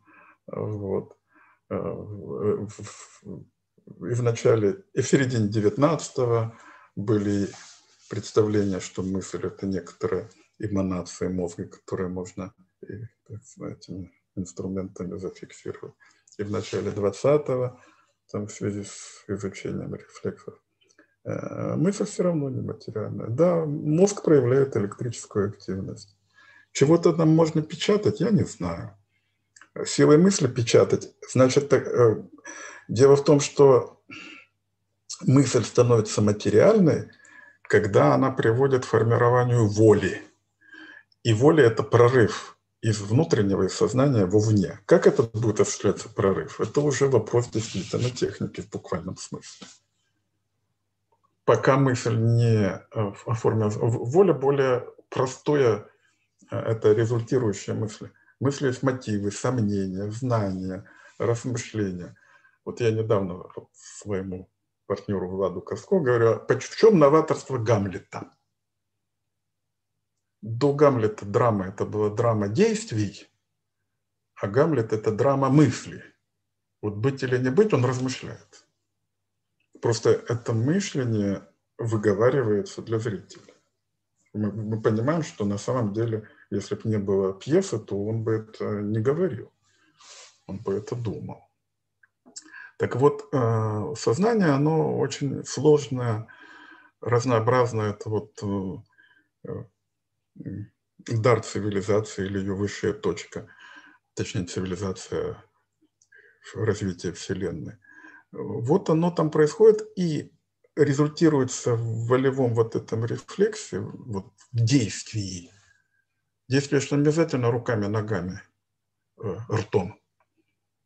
Оно может быть и при определенной технике может быть э, э, сознание сможет свою волю передать вовне как, как, посредством каких-то других, может быть, и э, очень сложных устройств, о которых мы еще не знаем. А воля по отношению к знанию является результирующей, в этом плане всегда упрощающей. Снимаются все противоречия, рассуждения, сомнения и терзания, и вот этот результат высказывается. Кстати, вот тоже я говорил студентам, вам повторю, я очень люблю выражение Ольги Михайловны Фрейденберг, которую уже упоминал, о муках отождествления. С точки зрения применения нормы, муки отождествления – это рассуждение о э, условиях э, действия нормы, то есть в законе указаны некоторые факты – у нас есть в казусе некоторые факты, и мы должны отождествить эти факты, указанные в законе, с фактами, которые мы видим в нашем кейсе. И это очень трудный процесс. Он требует колоссальных усилий и, между прочим, таланта. Вот это муки отождествления, они все происходят внутри. Их никакой компьютер не прочтет. А уже по результатам этого мук отождествления мы приходим всего-навсего к двум ответам. Да или нет. Помните судебный э, текст? Вот, так, вот такие-то факты не являются э, указанными в норме. Или такие-то факты являются указанными в норме. Всего два ответа. Этот ответ уже э, переводится в волевой импульс, и мы уже говорим «да», «нет». Соответственно, действуем. Так что мысль нематериальна, и это хорошо для мысли. Потому что то, что материально, оно э, не настолько сложно. Иде, идеально, в идеальном, э, давайте так, материально это уже то, что действительно, то, что состоялось. А в мысли это все еще возможности. Возможности – это всегда цветущий сад. А действительность – это уже срезанный букет. Это, это, это уже более бедно. Возможностей всегда больше, чем действительность. Действительность – это одна из реализовавших свои возможности. Их на самом деле больше. Так вот, сознание работает с богатством, а воля уже бедна. Является ли трагическая ошибка ведения торгового хозяйственного кодекса гражданских? Трагической ошибкой, точнее трагическим обстоятельством является отсутствие у нас независимого суда. Будет независимый суд, мы с этим гражданским кодексом будем прекрасно жить. Не будет независимый суд, дайте нам германский кодекс, французский, что угодно, у нас будет то, что у нас сегодня есть. С другой стороны надо подходить. Вы читаете современных русских писателей. Кого-то можете выделить, если у вас любимый фильм. Я не читаю современных русских писателей. Во второй половине жизни э, интеллигент начинает читать нонфикшн поэтому я давно не читаю. Иногда я читаю что-то на английском, просто поскольку у меня довольно несовершенный английский, просто чтобы как-то не полностью уже а, терять форму. Там я, там я иногда читаю фикшн, а на русском давно не читаю. И вот прям не могу читать. Э, современных никого не могу выделить, э, в том числе и потому, что я вообще не считаю, что они достойны этого. Я в этом плане э, часто вспоминаю, такой есть футбольный комментатор Василий Уткин, очень остроумный. Вот он говорит, я очень почитаю российский футбол. Я желаю ему всего хорошего. Я ничего против не имею, но я их смотреть не могу. Вот, то есть это же самое, современную русскую литературу вполне уважаю, почитаю, но читать я это не могу. Насчет фильмов, вы знаете, вот э, я согласен с Дмитрием Быковым, что, наверное, самый лучший фильм – это «Человек-слон» Дэвида Линча. И вообще Дэвид Линч мне нравится. И даже третий сезон Peaks э, очень в том числе та роль, которую он сам играет, этого там директора ФБР или кого-то там э, прекрасно. То есть вот это э, сочетание э, потустороннего и внутреннего, точнее нашего мира и другого мира, и ироничное осмысливание того и другого, это какой-то вот э, великий дар, конечно. Вот, вот, вот я прямо его поклонник. Но человек слон, да, это Э, вариация на тему, по-моему, 23-й псалом. Я, я сам не церковный, хотя не могу отрицать, что я как-то религиозен, но вот это, это конечно, не Как вы относитесь к обеспечительной передаче правосудия? Ну, ну, у нас сегодня казус был. Ничего против не имею, в общем, но в нашей стране с неупорядоченным правопорядком и со слабыми судами любая конструкция, которая предусматривает дискрецию судов, опасна я вот уже давно говорю, как давно, года три назад говорю, мы уже дошли, где, достигли точки, где у нас правосудие хуже советского. Советское было примитивное, бедное. Ну, там закон как-то соблюдался. Э, и там очень мало было судебной дискреции. Сегодня судебная дискреция приводит к произволу судов. Поэтому любая конструкция, которая, которая включает усмотрение суда, э, это залог катастрофы. Обеспечительная передача требует от суда некоторого напряжения. В этом плане я, я бы не, не был сторонником. А так, в принципе, ничего против не имею. Бардак с экспертизами в судах общей юрисдикции. С экспертизами я давно говорю одно и то же. Меня никто же, конечно, никогда не услышит. Давно пора вести состязательность экспертов. Эксперты должны спорить друг с другом, а суд должен давать оценку спору. Еди, единичность экспертизы – это советский пережиток в нашей стране. Это может быть в Германии при независимом суде. Когда суд не является независимым, единственный эксперт – это залог неправильного решения. Поэтому единственный выход из этого – это разрешить каждой стороне притащить своего эксперта, купленного сто раз. Пусть они в своей компетенции убеждаются. При нынешней ситуации единственный способ меня не услышат. Ну что я? Это значит специалиста, которого вы приводите, ему надо дать право высказываться, и суд должен, должен оценить его критику эксперт, экспертизы. Э, ничего, ничего больше не скажу. Это вот как раз один из тех случаев, когда я говорю, что главное – это система с правосудием. Она не решается законодательным образом. Как защититься покупателю недвижимости, которому передали владение, собственно, средства загрузки а собственно средства зарегистрированы на другого покупателя. Во-первых, я это комментирую. А,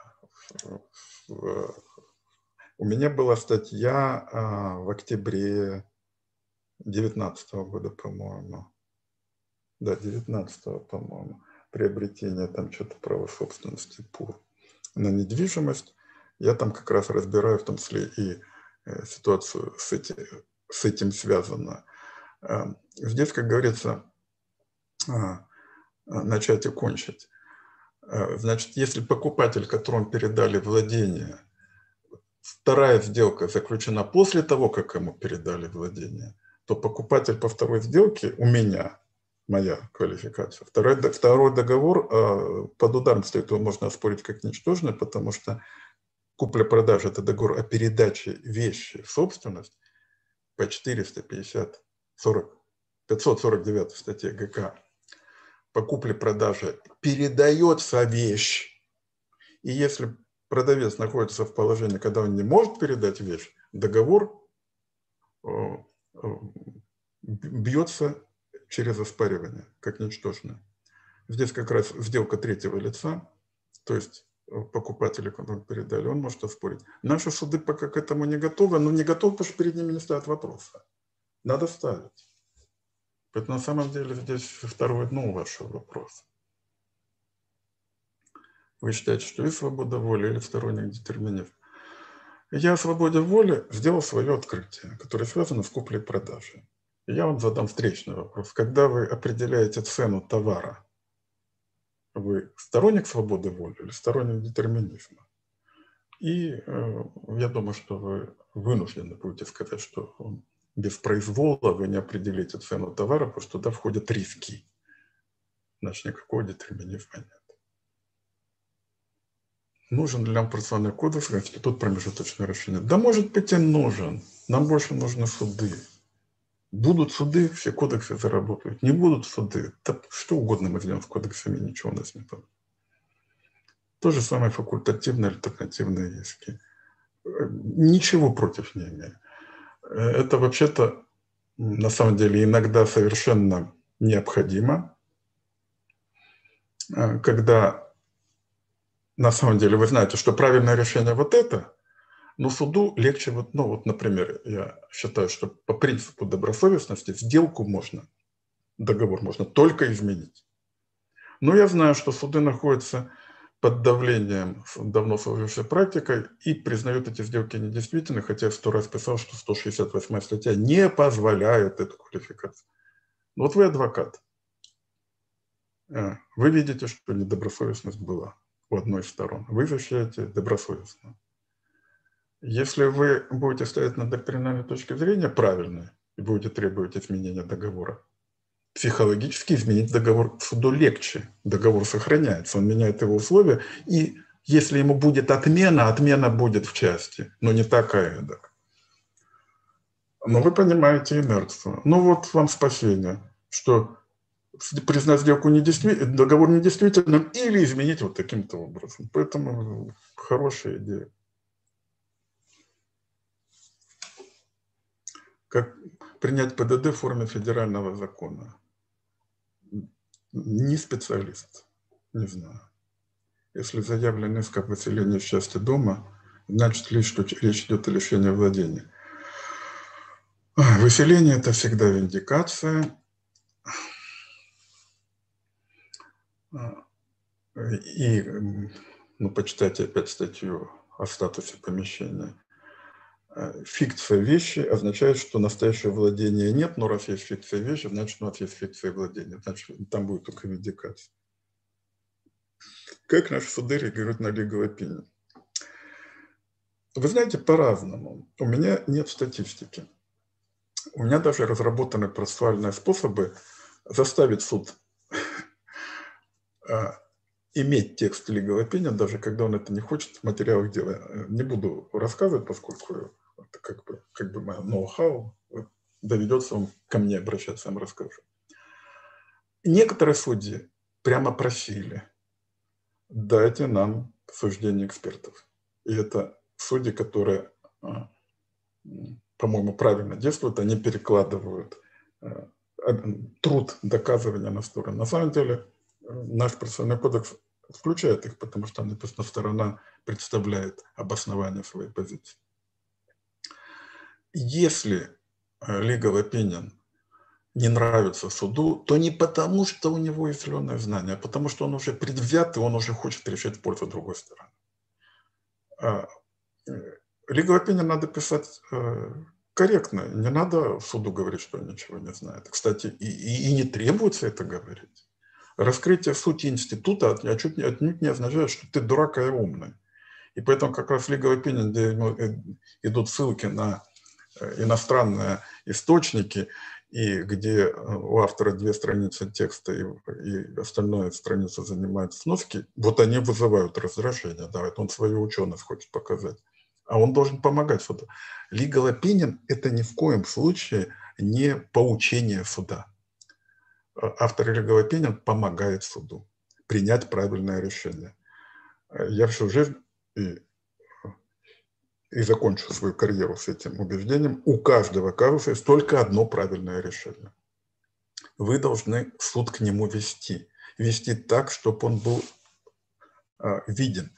Opinion должен писаться понятным языком, железной логикой. У вас вообще, у нас, у адвокатов, нет другого оружия, кроме нормы и логики. И если вы не владеете этим оружием, вы не напишете opinion. И вот эту железную логику, я очень люблю другое выражение Фома Квинского, принудительность логики. Вы принуждаете к правильному решению. Это принуждение у вас, на вас действует так же, как и на суд. Поэтому, если у него может быть уязвление, меня принуждает к тому, что мне не хочется. А суду не должно не хотеться выносить неправильное решение. Если ему это хочется, выносить неправильное решение, ему надо э, уходить в отставку, это не на своем месте. Ему должно хотеться вынести правильное решение.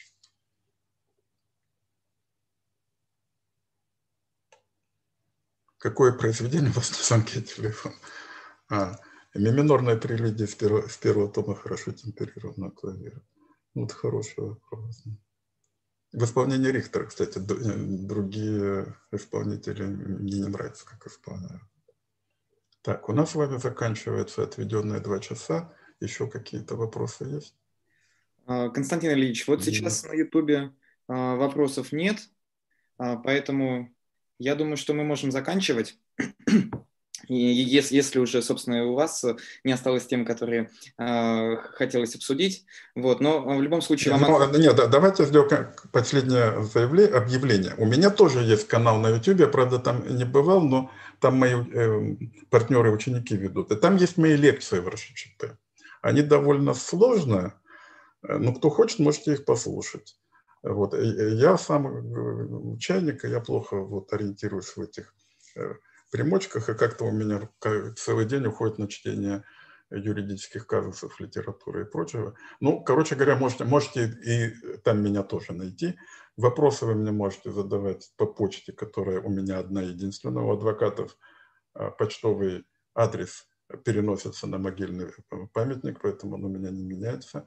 Как и московский телефон, я тоже не меняю уже 20 с лишним лет. Вот поэтому Э, пожалуйста, не знаю, когда будет следующий стрим и в каком формате. Вот. Ну, ну, в общем, мне интересно. Надеюсь, что вам тоже спасибо. Да, спасибо вам огромное. Э, действительно, обсудили очень много тем из совершенно различных областей. Э, и спасибо вам за такую открытость, то, что вы постоянно с нами, постоянно на связи. Сегодня присутствовали и студенты, и практикующие юристы, и вот действительно вы, как никто другой, объединяете разные поколения. Вот, спасибо вам еще раз огромное. Мы спасибо, а, всегда спасибо. рады вас видеть и будем надеяться, что еще увидимся и услышим. Хорошо, хорошо, спасибо, до свидания. До свидания. Всем всего доброго, до свидания. До свидания.